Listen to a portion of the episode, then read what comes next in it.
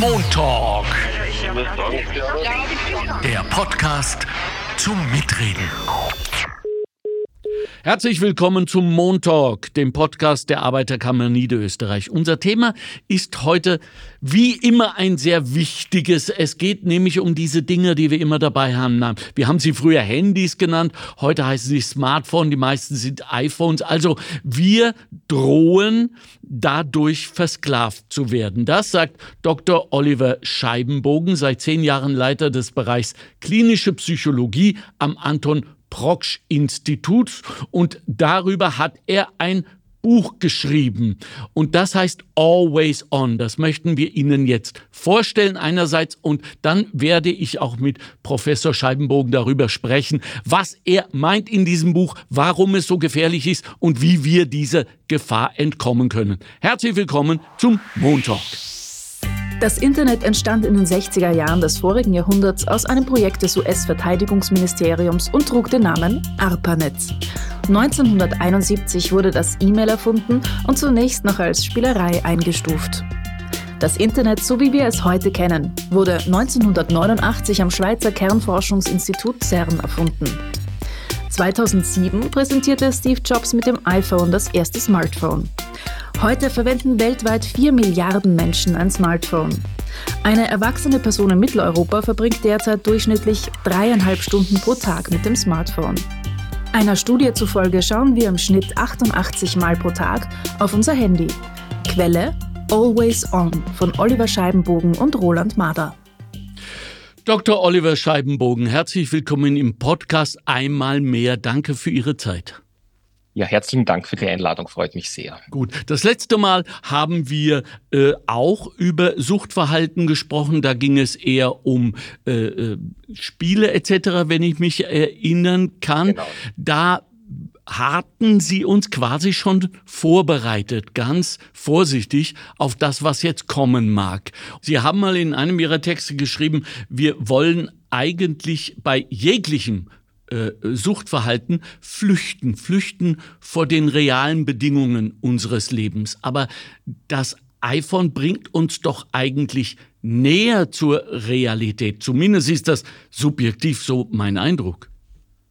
Also es erzeugt zumindest das Gefühl, genau. dass man sich näher kommt. Ob genau. tatsächlich der Fall ist, dass das, ähm, da scheiden sich die Geister in der Wissenschaft. Mhm. Wir wissen zum Beispiel aus Studien sehr genau, dass das Lächeln, das Anlächeln, ähm, wenn man mit Fremden in Kontakt tritt, beispielsweise nicht mehr so häufig auftritt, seitdem Smartphones gibt. Man kennt das, man steigt in einen Aufzug ein, kennt jemanden nicht, ist in einem engen Raum zusammen. Was macht man? Man, man lächelt jemanden an und das heißt so viel wie, ich habe dich wahrgenommen, ich schätze dich wert, ich bin harmlos und dann kann man gemeinsam in dieser engen Kabine in ein anderes Stockwerk fahren. Das passiert kaum mehr, wenn ich jetzt auf mein Handy sehe, dann gibt es diesen Blickkontakt, diese nonverbale Kommunikation nicht mehr. Und es gibt ein paar Menschen, die sehr sensitiv darauf reagieren, die dann dieses Lächeln vermissen, unbewusst vermissen und sich daher zum Beispiel in Gegenwart von Fremden bedeutend unwohler fühlen, als wenn sie kurz vorher angelächelt worden wären. Sie nennen also das, das in Ihrem Buch die Irritation sozialer Interaktion, richtig?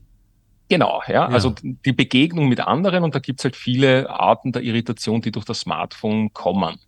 Ähm, wenn ich zum Beispiel in einer Partnerschaft bin und der Partner oder die Partnerin sehen öfters aufs Handy, ähm, dann erweckt das das Gefühl, ich bin uninteressant, ich hm. bin nicht so wichtig. Ja, man kommt auch nicht so leicht ins Sprechen, man kommt nicht so leicht in diese Atmosphäre hinein, wo man sich gegenseitig begegnet. Bei Begegnung heißt ja auch berührt werden mhm. vom anderen. Das gibt's dann auch nicht mehr in der Intensität.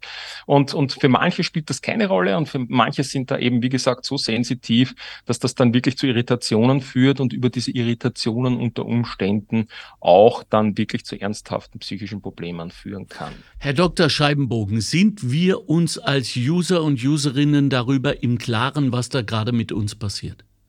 Also ich glaube nicht, mhm. dass wir uns da im Klaren sind, weil das Smartphone eigentlich die, wenn ich es jetzt ganz grob sagen möchte, die intelligenteste Droge ist, die ich kenne. Wow. Also zum Beispiel in Österreich gibt es sehr viele Personen, die auch eine Alkoholabhängigkeit haben. Auch darüber haben wir schon mal äh, gesprochen. Genau. Das ist eigentlich eine relativ einfache Droge. Alkohol wirkt und da ähm, aufgrund der chemischen Substanz und das, was es bei uns im zentralen Nervensystem bewirkt.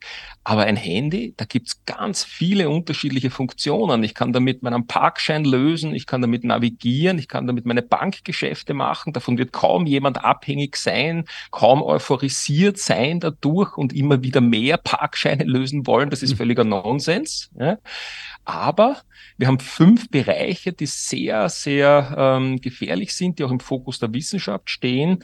Und das ist einerseits einmal das Spielen, aufgrund der ganzen Technik wird immer mehr das Spielen von den Konsolen und von den PCs mehr auf die mobilen Endgeräte äh, transportiert. Ja. Und das hat halt den Vorteil, ich kann das immer und überall machen. Und wenn wir alles immer zur Verfügung haben, dann tun wir uns schwer zurückzuhalten, zu kontrollieren, Maß zu halten. Das ist etwas, was uns Menschen dann schwerfällt, besonders dann, wenn es sehr attraktiv ist. Mhm. Neben dem Spielen, dem Gaming, haben wir das Gambling, Glücksspiel. Ja. Wir haben in Österreich zum Beispiel die Situation, dass das Glücksspiel eben im, im, im niedergelassenen Bereich mit den Filialen sehr streng mittlerweile geregelt ist und sehr gut funktioniert, äh, was, was den Spielerschutz betrifft. Könnte natürlich noch ausgebaut werden, aber es ist ein relativ gutes System. Ähm, aber im Internet, am Handy gibt's das überhaupt nicht. Mhm. Ähm, oft gibt es auch Anbieter, die gar keine Konzession haben. Ich kann trotzdem über das Handy jederzeit spielen. Ich habe keinen Bezug zu dem Geld. Äh, das heißt, die Wahrscheinlichkeit, da wirklich in eine Abhängigkeit zu kommen, ist wesentlich höher. Das ist der zweite große Bereich. Der dritte Bereich, und das, glaube ich, hängt sehr stark auch mit der Anonymität und dadurch mit der enthemmenden Wirkung des Internets und des Handys zu tun. Das ist alles, was so Cybersexualität betrifft. Ja, da sehen okay. wir auch eine ganz massive Zunahme. Also alles, was äh, Sexualität im Internet betrifft. Da okay. sehen wir eine ganz starke Zunahme in dem Bereich. Das ist der dritte große Gefahrenbereich, abgesehen von den vorher schon erwähnten sozialen Medien ja. und auch Kaufsucht, die eben immer mehr in diesen Online-Bereich hineingeht. Gut, da werden ja offenbar äh, Regungen, Nöte, Sehnsüchte von uns übertragen auf diese kleine Maschine und dann wohl auch im, im wenn wir dem Theorem der Be Belohnungssysteme folgen, auch in der Tat belohnt. Bevor ja. Sie uns das erklären, wie das geht, fragen wir doch mal wirklich die Menschen auf der Straße Niederösterreichs, ob sie sich darüber im Klaren sind, was da gerade mit ihnen, mit uns allen passiert. Hier ist unsere Straßenumfrage. Wie viel Zeit verbringst du denn online? Bin eigentlich dauernd online, muss ich sagen. Also nicht die ganze Freizeit. Wenn ich Zeit habe, mit Freunden rauszugehen, dann gehe ich lieber mit Freunden raus, als am Handy zu bleiben. Spiele mit denen am Park, im Park. Aber wenn, ich, wenn meine Freunde keine Zeit haben oder Schule haben gerade, bleibe ich zu Hause und schaue Handy und so. Online, viel zu viel. Wahrscheinlich vier, fünf Stunden am Tag bestimmt. Vielleicht eineinhalb Stunden am Tag. Oh, ist verschieden. Kommt aufs Wetter drauf an. Entweder unterwegs oder zu Hause. Zu viel. Drei Stunden am Tag circa. Drei bis vier Stunden am Tag. Und glaubst du, dass das bedenklich ist? Natürlich. Deswegen verbringe ich immer so gerne Zeit draußen. Aber ich arbeite am Computer und wenn das das einzige Werkzeug ist, mit dem man Geld verdienen kann, bleibt einem nicht viel anderes übrig. Geht es mir eh gut im Vergleich zu anderen, die acht Stunden oder mehr dran sitzen müssen? Mm, vielleicht, aber es gibt Schlimmeres. Die meiste Zeit erzähle ich halt mit Freunden online und spiele mit denen am PC. Also ist eine soziale Komponente ist schon noch dabei. Na, ich habe es nebenbei rennen. Also ich bin jetzt nicht aktiv online, aber halt immer verbunden, sage ich jetzt einmal. Ich habe mir so ein automatisches Weckerlimit von zwei Stunden am Tag gestellt. Und warum hast du dir das gestellt? Damit ich meine Zeit qualitativ hochwertiger nutzen kann und nicht nur am Handy pick. Weil man tendiert ja schon dazu, dass man dann scrollt und scrollt und scrollt und einfach hängen bleibt. Das Beste, Herr Professor, kam auch diesmal zum Schluss. Es gibt sie also, die sehr bewussten Userinnen.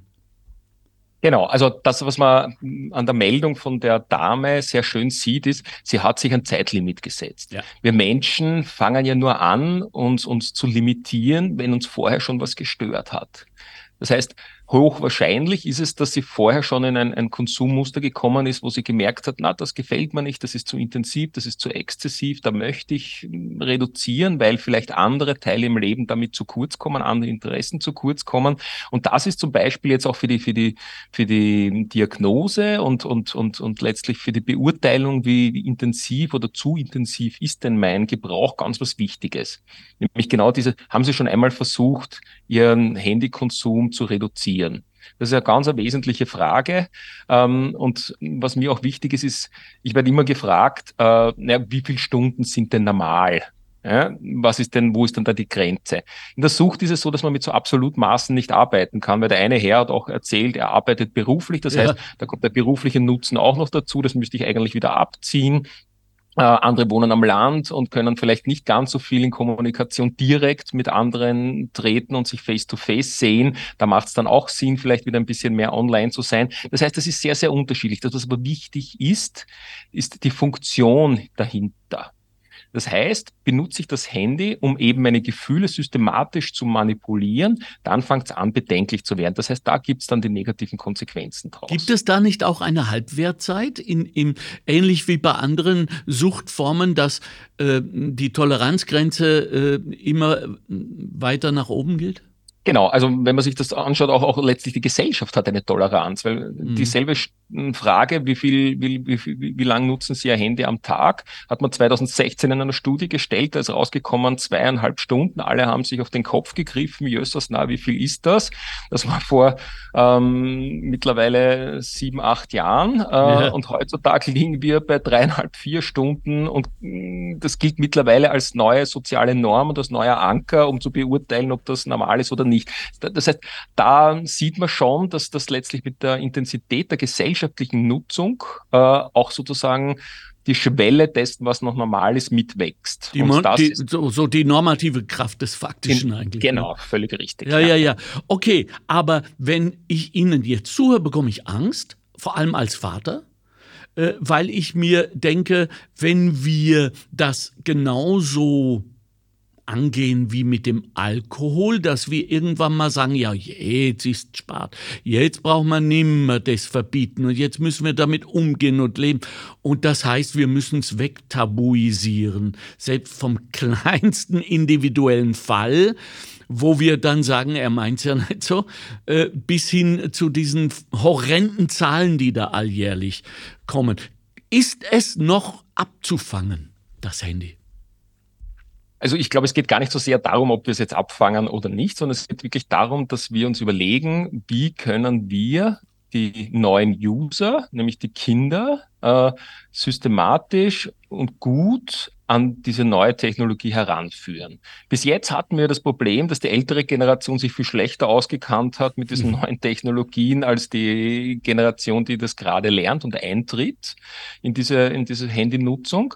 Ähm, jetzt mittlerweile fängt es an, in die Richtung zu gehen, dass auch die, die Eltern schon Experten letztlich sind und te teilweise auch diese Digital Natives sind. Mhm. Ein schönes Beispiel, äh, das ich Ihnen bringen möchte, ist, wir haben in unserer menschlichen Reifung ein, ein Frontalhirn. Und dieses Frontalhirn sorgt dafür, dass es hemmend auf unser Gefühlszentrum wirkt.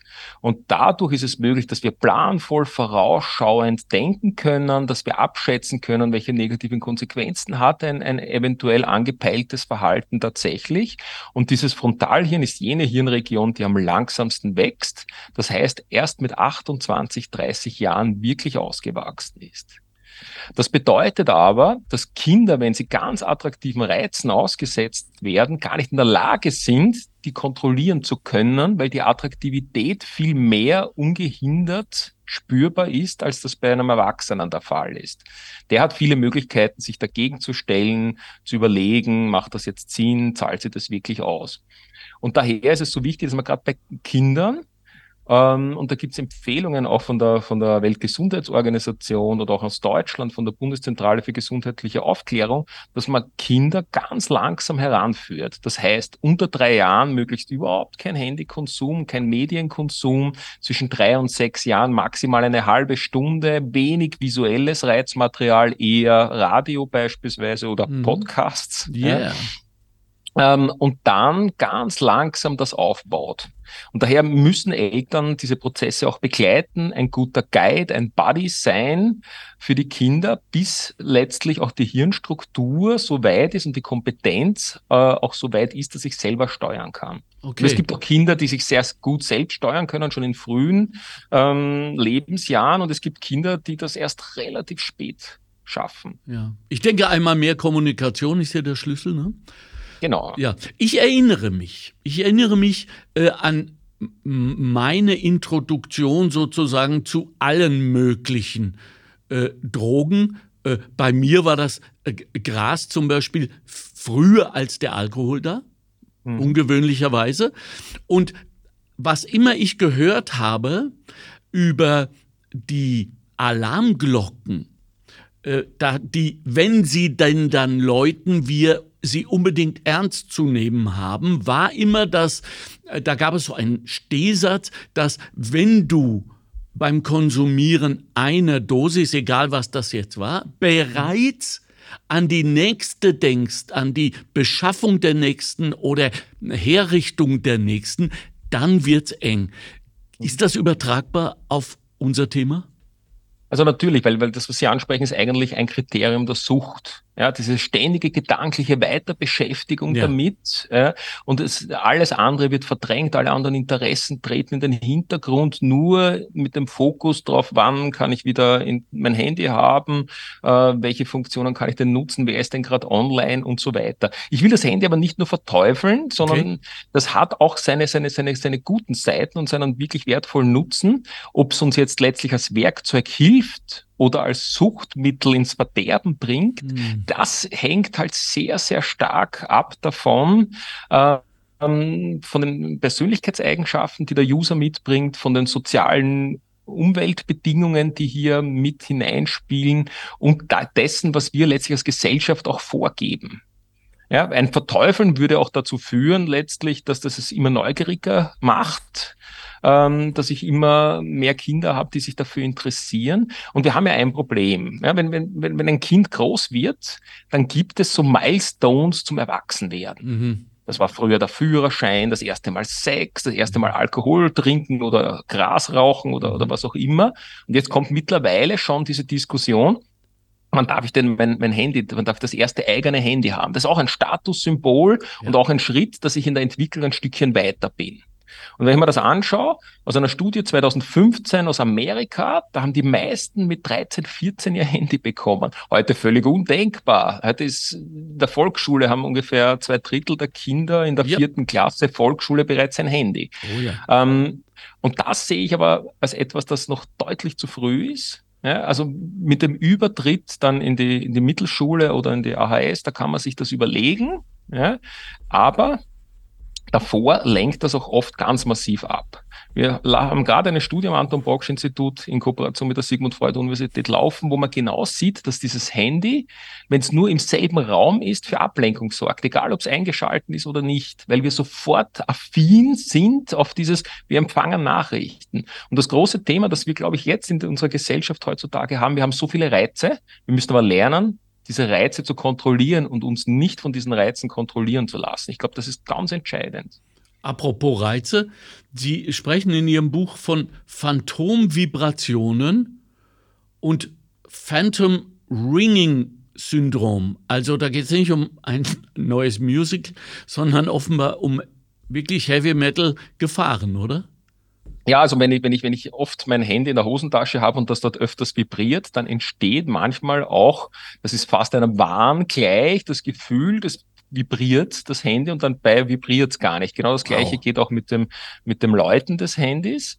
Ähm, und das sind einfach Phänomene, die wir jetzt mit dieser intensiven Technologienutzung einfach mit einkaufen ähm, ist im Prinzip etwas, was sehr oft gar nicht so sehr zu Problemen führt, weil wenn ich dann das Handy wieder zum Beispiel im Urlaub eine Zeit lang weglasse, dann sinkt auch diese, diese Wahrnehmung, diese mm, wahnhaften bzw. halluzinatorischen Empfindungen, die sinken dann wieder auf, auf gegen Null. Okay. Das heißt, es ist ein temporäres Phänomen, aber es, es, irritiert einen manchmal und, und, und das, was dahinter steht, ist ja auch so diese ständige Empfangsbereitschaft. Manchmal bilde ich mir schon ein, es läutet oder ich bilde mir ein, es vibriert, weil ich ständig auf Empfang bin. Ich bin ständig auf Nachrichtenempfang. Ja, ja. inklusive der enttäuschten Erwartungshaltung, kein Schwein ruft mich an.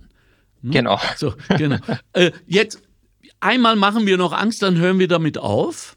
Ähm, etwas, was ich als, als großer Freund der Sprache, was mir äh, aufgefallen ist, dass, ähm, dass Sie gesagt haben, ähm, dass die Art, wie wir miteinander kommunizieren, also Texten ist das ja heute weit mehr als wirkliches Miteinander sprechen unsere Sprache und somit auch unser soziales Gefüge, unsere Klebstoffarten verändert haben. Erklären Sie uns uns.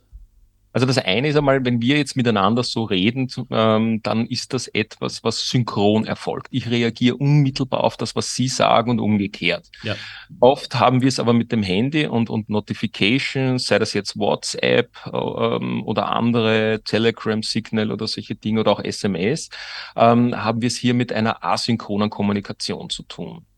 Das heißt, ich, ähm, Sie senden mir eine Nachricht und zeitversetzt antworte ich darauf. Ja? Ähm, einerseits habe ich meistens nur eine beschränkte Anzahl von Zeichen zur Verfügung. Ja, also bei, bei den SMS beispielsweise sind es 160 Zeichen ungefähr. Mhm. Ähm, und da muss ich mich relativ knapp halten. Das heißt, wir fangen an sehr, sehr knapp und in einem eigentlich sehr einfachen Deutsch mhm. zu kommunizieren. Das heißt, wir bemühen uns dann gar nicht so sehr, Emotionen, Gefühle mitzutransportieren. Das geht auch relativ schwer. Deswegen hat man unter anderem ja auch diese Emojicons erfunden, äh, wovon man aber auch teilweise weiß, dass, dass, dass die missverstanden werden, dass viele auch gar nicht wissen, was das eigentlich wirklich bedeutet. Ja. Tears of Joy, dieses Emoji mit den, mit den Trainern, gibt es ein paar Leute, die das immer noch für, für Weinen halten, ja, also völlig ja. diametrale Emotion, die eigentlich hier mit äh, kommuniziert wird.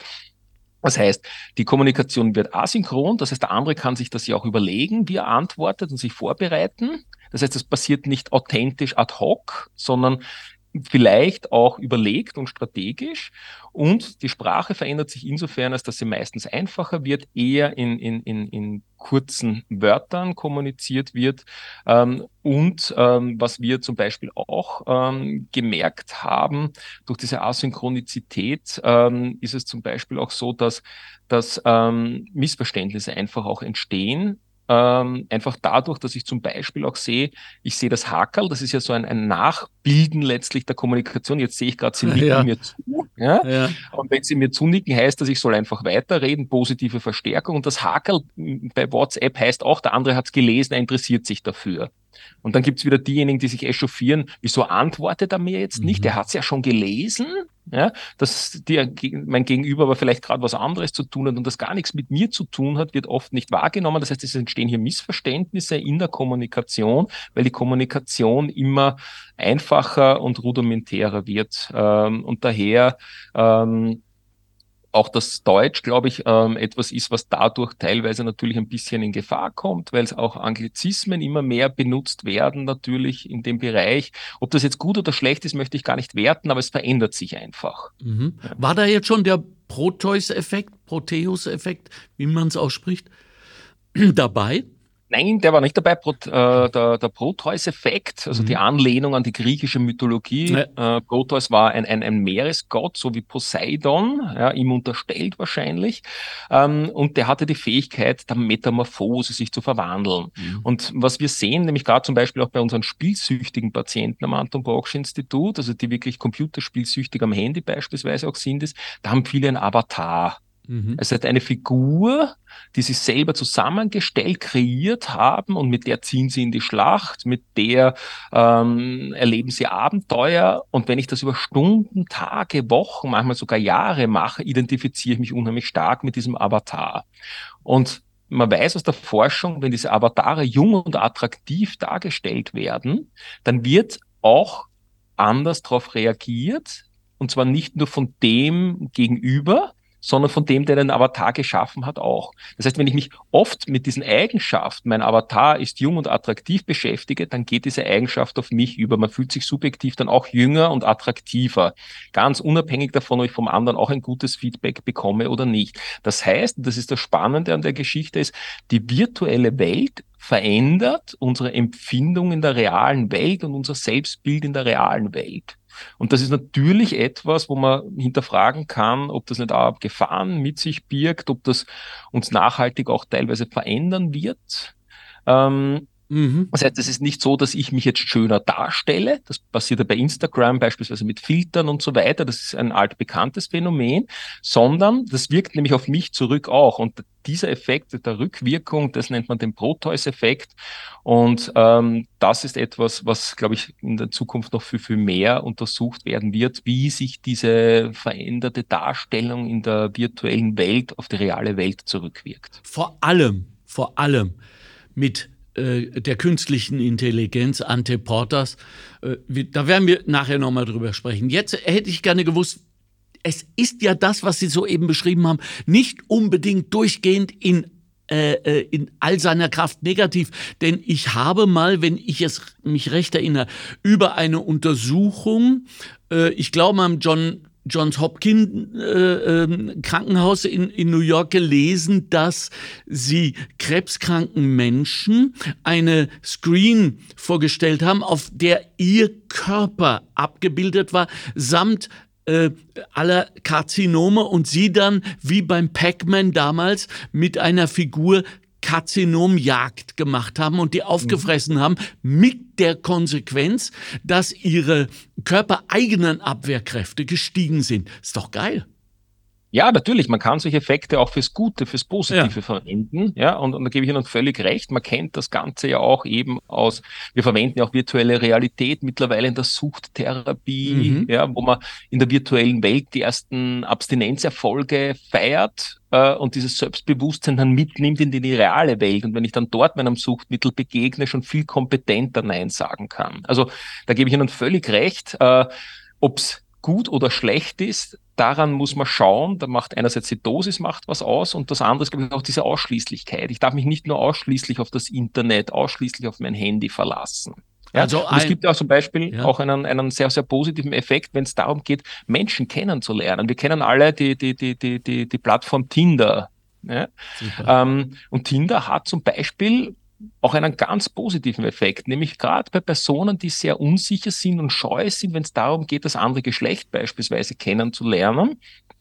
Äh, man sagt ja immer, die Männer müssen die Frauen ansprechen, so als tradiertes altes Rollenbild. Und es gibt viele schüchterne Männer, die sich das nicht trauen. Wenn ich auf Tinder bin, dort mein Profil einstelle und von ein paar Frauen schon geliked werde, also in die richtige Richtung gewischt werde, ja, dann bedeutet das, da gibt's jemanden, der hat mich schon als attraktiv empfunden, dann ist es viel leichter in der Realität, mich mit dieser Person zu treffen. Das heißt, hier hilft letztlich das Smartphone und die Technologie, ähm, etwas zu überwinden, meine eigenen Ängste zu überwinden und in Kontakt, Anbahnung mit jemand anderen zu treffen. Eigentlich eine wunderbare Geschichte. Ja, nur werden wir leider an dieser Stelle äh, immer äh, allein gelassen. Da wachen wir dann auf, weil äh, das Follow-up, auf das ich warte, ist, was jetzt? Äh, jetzt bin ich zusammen mit der. Was mache ich jetzt um Gottes Willen falsch? Wie kann ich es richtig machen und so weiter? Also da spuken unglaublich viele Sachen im Netz herum und wir wissen nicht, warum. Ich warte auf die soziale Untersuchung, die da heißt, gibt es einen Unterschied in der Dauer und Qualität der Beziehungen, die analog oder digital begonnen wurden? Das steht, glaube ich, noch aus, oder? Wissen Sie was? Ja, es, es, gibt, es gibt ein paar Untersuchungen von einschlägigen Plattformen. Okay. Ja. Wie gesagt, die sind aber bezahlt auch von den einschlägigen Plattformen. Sagen, Deswegen ja. ist die Aussagekraft nur sehr, sehr begrenzt möglich.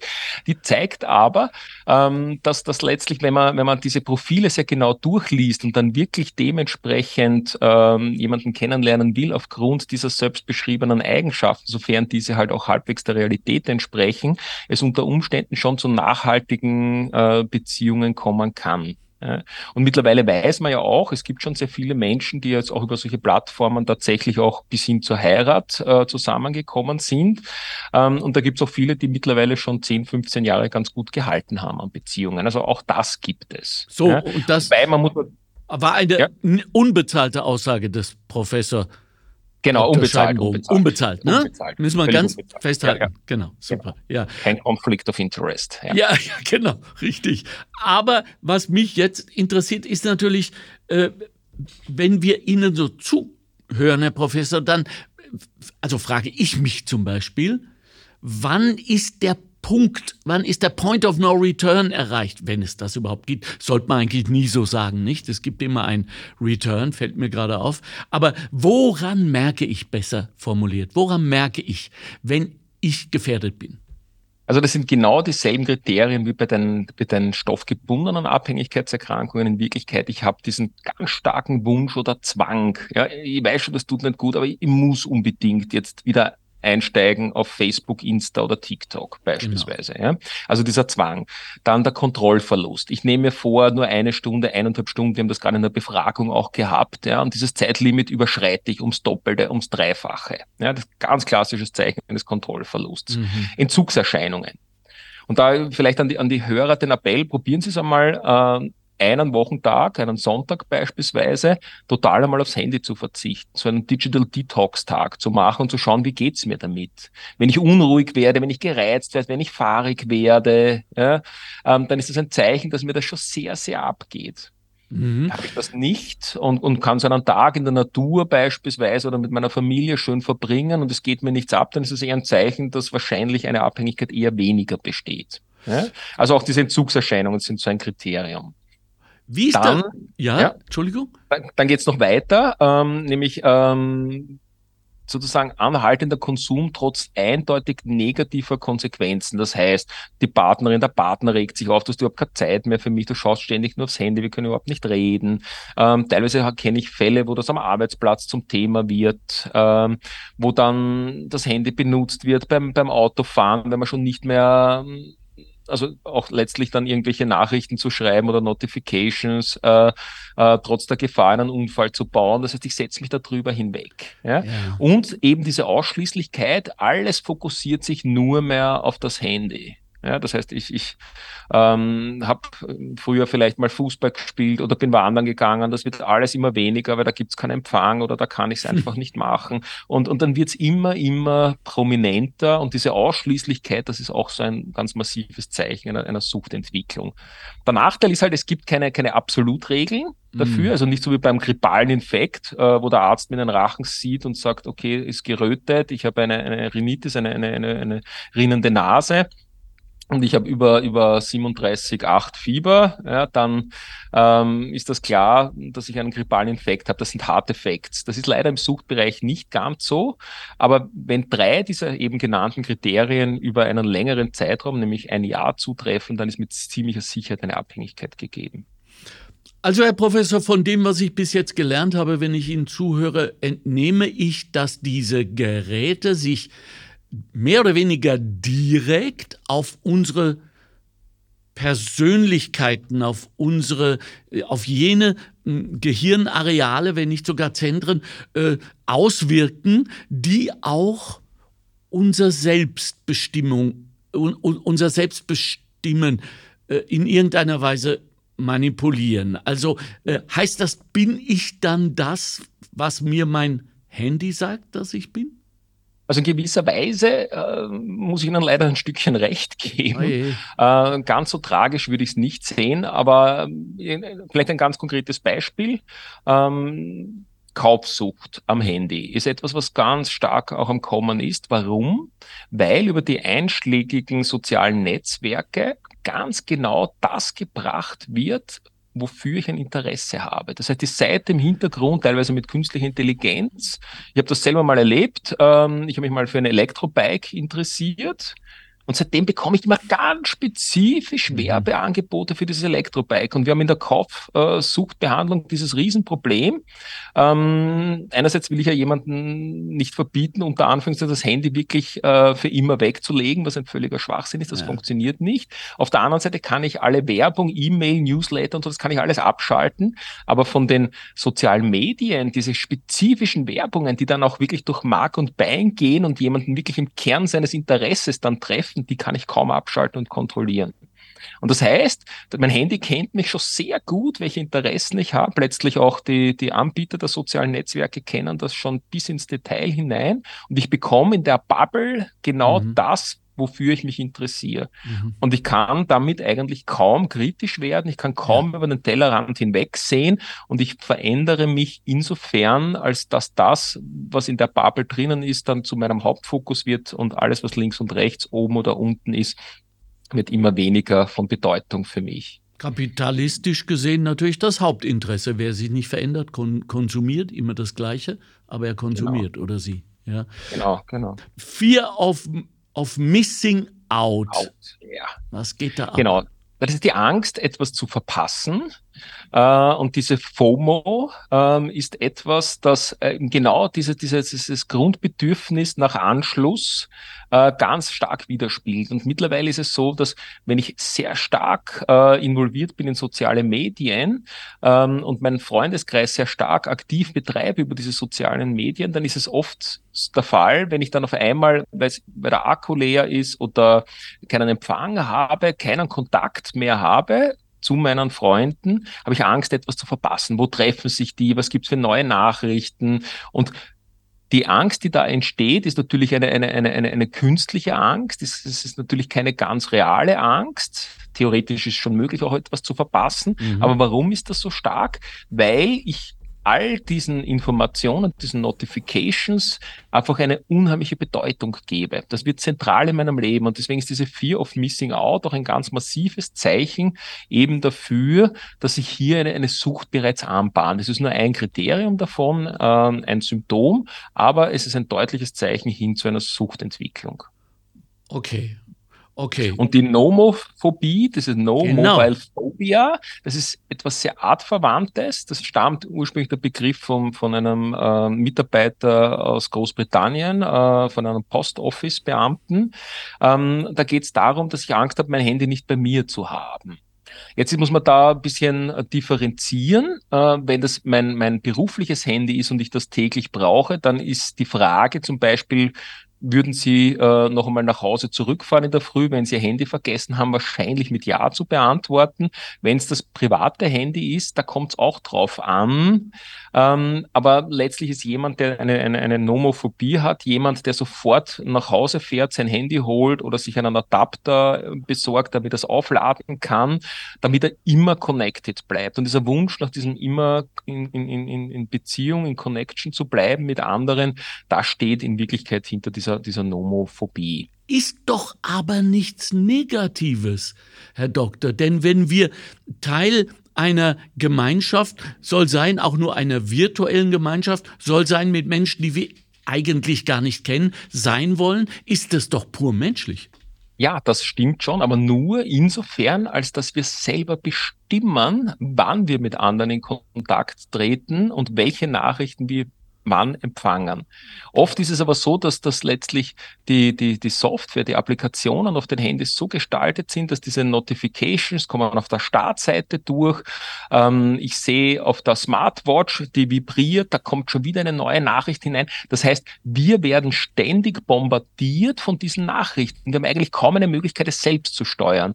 Und deswegen gibt es zum Beispiel auch äh, vom Kollegen Montag, einem, einem Professor ähm, in Deutschland an der Universität in Bremen, Unternehmern und der hat auch einen Lehrstuhl in Seoul, in, in Südkorea, wo Samsung auch zu Hause ist. Okay. Ähm, der hat eine wunderbare Studie gemacht. Der hat einfach die Personen gefragt, haben sie eine, eine analoge Uhr, oder schauen Sie äh, wegen der Uhrzeit auf Ihr Handy. Ja. Und die Nutzungsdauer bei denen, die die Uhrzeit am Handy ablesen, ist achtfach so hoch gewesen wie diejenigen, die eine analoge Uhr tragen. Ähm, das Ganze, die Frage hat er dann noch erweitert mit einem Wecker. Stellen Sie das Handy als Wecker oder haben Sie einen analogen alten Wecker am Nachtkästchen? Da ist es die doppelte Nutzungsdauer. Warum? Weil wenn ich aufs Handy sehe und äh, die Uhrzeit anschauen will, dann sehe ich sofort, ah, eine neue Notification, da kommt was auf TikTok, Insta oder sonst wo daher. Und was mache ich dann? Dem zu widerstehen ist ganz schwierig, weil das leuchtet auf, das interessiert mich, vielleicht verpasse ich ja was, wenn ich das jetzt nicht gleich anschaue, nicht gleich darauf reagiere. Mich dem zu entziehen ist ganz schwer. Wenn ich überhaupt nicht wüsste, dass ich eine Nachricht bekommen habe, ist es ganz leicht, da kann ich mich zurücklehnen und entspannen. Ähm, und daher ist es so wichtig und zum Beispiel gerade für Kinder, aber auch für Erwachsene, denke ich, ist es ganz wichtig, äh, eine präventive Maßnahme, die den Konsum deutlich reduziert, ohne dass es aus meiner Sicht wehtut, ist, tragen Sie eine analoge Uhr oder zumindest eine, die nicht mit, mit dem Internet verbunden ist und kaufen Sie sich einen Wecker, der nicht mit dem Internet verbunden ist. Da ersparen Sie sich schon ganz viel an, ach, da ist was Interessantes, da muss ich jetzt schauen und der Medienkonsum sinkt ganz automatisch. Sagt er und wurde auch dafür nicht von Rolex bezahlt und ich auch nicht. Aber ich denke, wir sind offen für Vorschläge. So, jetzt möchte ich gerne wissen, wenn wir jetzt von dem wegkommen wollen, entweder weil wir glauben schon in einer Art Strudel zu sein oder präventiv handeln und denken wollen. Sind doch die kleinen Schritte wie immer die ersten und wichtigen. Wenn ich also auf die Armbanduhr schaue und somit nicht aufs Handy, ist das ein Sieg, ein Triumph über die dunklen Seiten meines Ichs, vielleicht, wenn man es so drastisch sagen wollen würde, äh, und stellt eine Belohnung dar. Welche Belohnung ist das? Was habe ich jetzt gerade richtig gemacht? Also was, was Sie ein Stückchen ansprechen, ist mhm. sozusagen, wenn ich dort jetzt nicht mehr dauernd hinsehe, mhm. was ist dann meine Belohnung? Genau. Ja? Und, und, und, und da ganz wunderbar, herzlichen Dank für die Frage, weil mhm. das, das ist gerade auch in der, in der Pädagogik, glaube ich, so, so ein wesentliches Thema. Also ich kann nicht meinem Kind als Elternteil sagen, so, und heute verzichtest du aufs Handy und ich biete nichts an. Ja, sondern ja wenn ich dann rausgehe, einen Ausflug mache als Familie, in die Natur gehe und sozusagen diese, diese unheimlich tolle Atmosphäre der Natur genießen lerne oder das Begegnen in der Realität mit anderen Menschen oder mal spüre, dass mich jemand in den Arm nimmt, das ist ja unheimlich attraktiv. Mhm. Und dann ist sozusagen das, wenn ich das erleben darf, ein ganz wesentlicher Faktor der Belohnung, äh, wenn ich, wenn ich weniger an Handyzeit verwende. Ja, das heißt, in, in der Prävention geht man einfach her und schaut, dass andere Dinge attraktiver werden wieder. Ja, das heißt zum Beispiel, wir kennen auch Fälle, wo das passiert ist während Covid, ähm, wo dann keine Sportmöglichkeiten mehr da waren. Da sind viele Jugendlichen ganz massiv dann auch ins, ins Computerspielen, in die Handysucht und so weiter hineingekippt, weil sozusagen dieses attraktive ähm, miteinander Sport betreiben nicht mehr möglich war. Kaum waren diese Restriktionen wieder weg und, und, und die Sanktionen aufgehoben und die, die Jugendlichen haben angefangen, wieder Sport zu machen. Da sind ganz viele wieder zurückgegangen, haben wieder ihr Basketballtraining aufgenommen oder ihr Fußballtraining aufgenommen. Wow. Warum? Weil das einfach attraktiv ist mhm. mit anderen zusammen in einer Mannschaft zu spielen, gemeinsam zu schwitzen, gemeinsam einen Sieg zu feiern oder auch eine Niederlage erdulden zu müssen. Mhm. Und dieses Gemeinschaftserlebnis, das zieht uns ja auch magisch an. Ja, und deswegen ist es so wichtig, dass man, dass man sich überlegt, wie kann man sowas anbieten. Attraktivität ist das, was wir alle suchen für uns. Wir wollen attraktiv sein. Äh, zum also vom Mating, also um, um mhm. äh, äh, Partner, Partnerinnen zu finden, aber auch in, im beruflichen Kontext. So, das wollen wir. Dann weiß ich aus der Psychologie, dass das Zugehörigkeitsgefühl beziehungsweise die Sehnsucht danach einer der größten Motoren ist, die wir überhaupt zur Verfügung haben. Daraus baue ich mir jetzt ein Amalgam der Belohnung und sage, wie können wir denn als Gemeinschaft, als Gesellschaft helfen? Weil ich glaube, dass es der dem Kampf gegen den Alkoholismus schon geholfen hat, dass man gesagt hat, sag's einfach. Sag's, äh, ich bin trockener Alkoholiker und äh, da hat's noch eine Zeit lang gegeben, kann ich mich erinnern, wo aber ein Glasel geht schon, ist auch vorbei. Mhm. Ja, das heißt, wir sind getan, ja. genau und wir sind als Gesellschaft lernfähig. Das ist ja immer der große Triumph für uns alle. Individuell kenne ich auch relativ viele äh, trockene Alkoholiker, die gerade deswegen superglücklich sind, weil sie einfach noch leben. Wie können wir jetzt äh, den Handy-Gefährdeten helfen? Äh, etwa wenn wir an einem Tisch zusammensitzen, kein Handy am Tisch, kein Handy am Körper? Ja, also ich, ich denke eben gemeinsame Unternehmungen zu machen. Ich glaube, das ist ein ganz wesentlicher Teil. Ohne ähm, Handy schauen, alle paar Minuten. Un, ohne Handy schauen, ja, also möglichst irgendetwas, was, was uh, unvereinbar ist mit einem Handykonsum. Ähm, dann, glaube ich, ist es ganz wichtig, ähm, eben sozusagen weder es total zu verbieten, noch total frei zu geben. Okay. Ja, also zum Beispiel, was ich mir wünschen würde, ähm, wäre zum Beispiel, dass man am Ende der Volksschule zum Beispiel über den Elternverein diskutiert, wie geht's denn ihr damit um? Weil da habe ich genau diesen Druck der Peer Group. Wenn ja. zwei Drittel schon ein Handy haben und ein Drittel hat's nicht, dann, dann tun mir die Kinder leid, die keins haben und die Eltern erst recht, die dann ständig argumentieren müssen, warum ihr Kind kein Handy hat. Das Kind ja liegt ihnen jeden Tag in den Ohren. Mhm. Ähm, deswegen, da muss man zusammenhalten, da muss man sich miteinander absprechen und möglichst versuchen, äh, an diesen Einstellungen zu arbeiten. Und Einstellungen, an denen kann man sehr gut arbeiten, weil wir haben ganz viele Einstellungen in uns, die uns gar nicht so bewusst sind. Ja, also ich, ich mag zum Beispiel keine, keine Gesichtstattoos. Ja? Okay. Manche finden das schön, ohne das jetzt werten zu wollen. Aber das ist auch eine gelernte Einstellung. Mhm. Ich finde das attraktiv. Der andere findet es nicht attraktiv. Und genauso können wir anfangen, an dieser, dieser Einstellung zum Smartphone-Gebrauch zu arbeiten. In, in, in Frankreich äh, ist teilweise das Smartphone mittlerweile den Schulen verboten. In Schweden diskutiert man es gerade. Ja, ich bin jetzt kein Freund von Verboten, weil auch, Sie haben vorhin den Alkohol erwähnt, es sind nie mehr so viele Leute gestorben wie zur Prohibitionszeit am Alkohol. Das heißt, das ist auch nicht der Weisheitsletzter Schluss, aber es geht wirklich um dieses Vermitteln von Kompetenzen. Es geht um Aufklären, welche Gefahren da sind, ja, die Vorteile zu nutzen und die Gefahren und das Risiko einfach zu minimieren. Ja. Und ich glaube, da kann man sehr viel eben aus den, aus dem, aus dem Wissen, das wir als Gesellschaft erworben haben aus den alten Süchten und den Präventionsbemühungen darum, das kann man auch letztlich in diese Handy-Debatte mit hineinnehmen. Genau, gepaart mit modernen neuen Etiketten, nicht? Mhm. die immer mit Mann beginnt, ja, dass man am Esstisch nicht mehr äh, aufs Handy schaut, es schon gar nicht auf den Tisch legt, am besten überhaupt nicht dabei hat. Ich habe Freunde, die, wenn sie zum Essen einladen, gibt es einen Korb. Gleich ja, äh, im, im Vorraum, Handy rein, weg, erledigt. Stumm schalten, damit sie nicht aus der Ferne locken können. Zweitens, genau. wir stellen fest, dass äh, ein Mann, ich rede jetzt mal von unserer Rasse, ein Mann in Zukunft wahrscheinlich umso attraktiver sein wird, wenn er nicht andauernd aufs Handy schaut, wenn er zum Date kommt und vielleicht gar kein Handy dabei hat. Ja, also Menschen, die signalisieren, ich bin nicht abhängig, werden attraktiv sein. Und zum Schluss hätte ich gern noch ein, zwei Punkte, weil ich habe schon wieder so eine Angst, dass wir zu viel Angst gemacht haben, äh, über den sinnvollen Gebrauch dieser Endgeräte. Go, go, go.